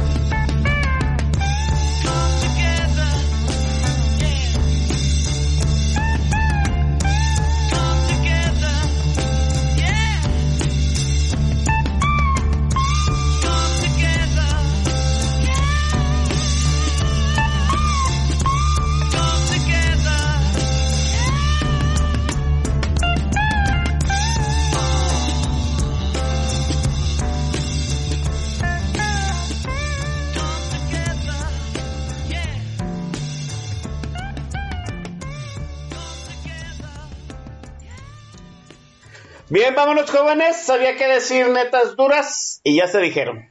Y yo agradezco mucho el alto manto de política nacional, como siempre haberlas dicho.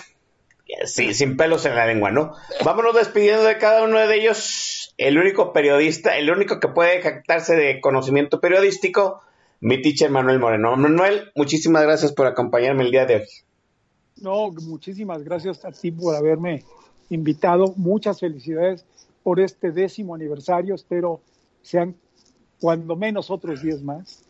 Este, eh, que para hacer eh, programas de radio de larga duración, vaya que tener un programa de 20 años ya está cañón. Este, y les agradezco muchísimo al panel, mi querido Don Vix, mi querido Javo y mi querido eh, David, haber estado con ustedes, platicado con ustedes. Eh, les abrazo fuertemente, eh, les abrazo muy fuertemente en este proyecto común que espero eh, nos eh, ayude a, a, sacar adelante y como dice Don Vix, a mover las nalgas, que pues para eso se vino al mundo. Así es, mi hermano David Heredia, que fue co-conductor conmigo durante muchísimo tiempo, se le extraña. Vendrán otros tiempos, hermano, yo lo sé. E-, Él fue el primero que levantó la mano en las advertencias duras que nos tienen metido muy probablemente en este callejón de sin salida. David, muchísimas gracias. Querido Oscar, no sabes qué felicidad estar contigo, con Don Vix, con Javo, con Manuel, con toda la gente que nos ha acompañado y que se va integrando también en años recientes en estas nuevas etapas y reconfiguraciones de política nacional. Este, gracias, gracias a ustedes, gracias por las coincidencias, gracias por los distintos momentos de chacoteo, de apoyo, de amistad. Creo que eso es con lo que uno se queda al final del día. Este, en he sido muy generosamente recompensado a través este, de ustedes y pues no nos queda más que trabajar, no nos queda más que seguir adelante. De entrada, pues a finales de mes vamos a tener yo creo que la primera muestra y la primera experiencia de lo que esta sociedad debería trabajar y debería empezar a dimensionar el problemón en el que se está metido porque el tema educativo, el quiebre económico y lo que supone saturar el sistema público de este país va a crujir como no tiene una idea y sobre todo reconocer y diagnosticar perfectamente lo que va a significar la brecha educativa y la brecha este, en igualdades a largo plazo por este tema, yo creo que sí es un tema que espanta y que va a ser pavoroso si no es atajado y si no es correctamente diagnosticado en lo inmediato, Oscar. Pues ahí está la siguiente advertencia. Mi hermano Javo Chávez, mire, la deuda con Javo Chávez es enorme, no nada más sobre el mico, yo lo sé, y yo le agradezco, porque parte de esos 10 años y la continuidad son gracias a él. Hermano, un abrazo, gracias. Oh, gracias a ustedes siempre por su generosidad. Y es siempre un privilegio compartir el micrófono, obviamente contigo, mi hermano Oscar, pero vamos, con un panel teniendo a David, a mi hermano Don Vix y a Manuel, es, es, es estar en la alfombra roja, definitivamente. Muchas gracias y pues sigamos adelante, eh, sigamos tratando de buscar ese cambio tan necesario. Creo que tenemos, creo que tenemos con que vamos a echarle muchas ganas y vamos, vamos a este país va a volver a funcionar. México va a volver a funcionar a pesar de todos estos tipecos. Saludos a todos los que estuvieron acompañándonos en el programa y buenas noches. Son dos generaciones que tendrán que compartir su sabiduría, la experiencia y dos generaciones que tendrán que dar el pundonor este, y la práctica de una narrativa nueva, de un giro que necesita urgentemente este país que se nos está desangrando se nos está muriendo en las manos. Maestro Don Vix, el amo y señor del, del, este, del rating, muchísimas gracias, maestro, por todos los años. Gracias. Gracias a ti, hermano Oscar, por esta, esta cantidad enorme de viernes que me has regalado. Disfruto enormemente venir acá a platicar contigo, más y además están estos recabrones que nos han acompañado en esta oportunidad. Gracias de verdad por la por el privilegio de venir aquí a aprenderles un ratito. Vamos a trabajar, mexicanos, vamos a construir un discurso. Tenemos que ponernos del mismo lado los que queremos salir de este atolladero hacia algo mejor. No somos todos, quizá ni siquiera seamos la mayoría, pero somos los capaces. Así que sí se puede. Hay un montón de motivos si volteamos hacia atrás y si voltamos hacia adelante. Como para ponerle eh, empeño. Hay historias, hay sonrisas, hay logros, hay sueños. Trabajemos en ello. Seamos mejor de lo que hemos sido, seamos más de lo que fuimos. Sí podemos. Vamos a trabajar, vamos a marchar, vamos a ponernos de pie. Si al final eh, no hemos ganado, es porque no es el final. Esta carrera no la gana el que vaya más rápido, sino el que no deja de correr. No se me cansen, mexicanos. No se me aburran, no se me harten y sobre todo no se me acostumbren, no sean dóciles. No le digan al poder, está bien, pues ya hagas lo que quieras. Jamás. Los hombres libres nunca decimos eso. Vamos a seguir trabajando, vamos a seguir divirtiéndonos. La risa es poderosísima. Solo los hombres sin miedo ríen. Nadie que tenga miedo ríe. Por eso la risa le da mucho miedo al poder. Vamos a seguir trabajando, vamos a seguir riéndonos. Esto no se acaba y sé que podemos salir adelante. Gracias a toda la gente que nos ha acompañado en esta oportunidad y a toda la que nos ha acompañado en estos 10 años. Felicidades nuevamente, Oscar Chavira. Gracias, hermano Javo. Gracias, mi buen David. Gracias, señorón Manuel, por esta eh, oportunidad. Descansen. Muy buena noche. Aquí estaremos para sonreír nuevamente la semana que entra. Es Política Nacional en, el, en la onceava temporada de Política Nacional. ¿Vendrán sorpresas? Espero que sí. Hasta que, pues, nos aguanten, muchachos. ¿Qué más, no? Tres agradecimientos rápidamente al Master El Shah, que amablemente ha hecho varios de los carteles que eh, pues engalanan esta emisión y el de este décimo aniversario ha sido peculiarmente chingón con la tarde dominical de, de este de la Alameda con, con eh, López Obrador como el general, ¿no? Como el caudillo, un gran ca- cartel de mi el Master El Shah. Un gran agradecimiento a el buen este Fauno, eh, Chava Pérez Fauno, que es el jefe de postproducción de Política Nacional, y por él afortunadamente se escuchan los programas después de ser emitidos en vivo. Y sobre todo, muchísimas gracias, ya lo sabemos, al Chief Luis Mora, que está ausente en estos momentos del canal por problemas de salud, pero él sabe que es parte importante del éxito de este programa. Nos vemos, chamacos, hasta la semana que entra. La última rola, cor- cor- cortesía de mi hermano Javo Chávez. Tuvo miedo de poner grupo marrano y optó por esta otra rola. Nos vemos, bye.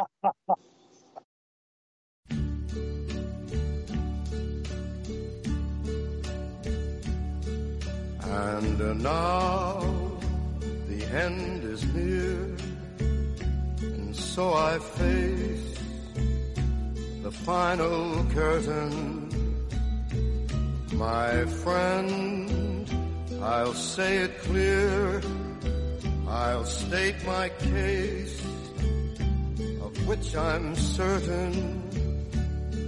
I've lived a life that's full. I traveled each and every highway and more, much more than this. I did it my Regrets, I've had a few, but then again, too few to mention. I did what I had to do, saw it through without exemption.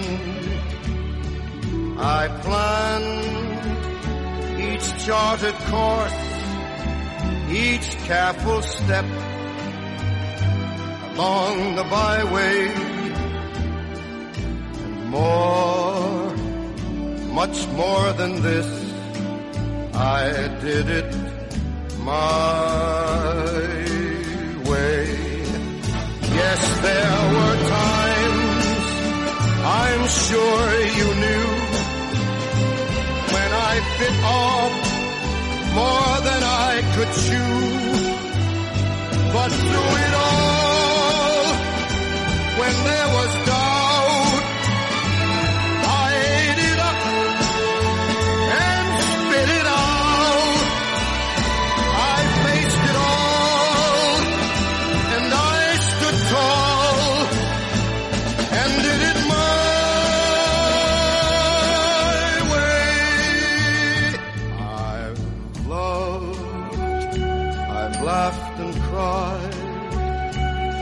had my fill, my share of losing.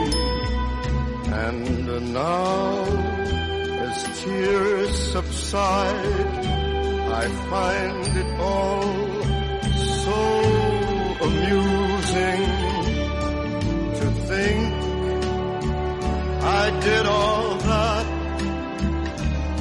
And may I say, not in a shy way, oh no, oh no, not me. I did it my way. For what is a man? What has he got? If not himself,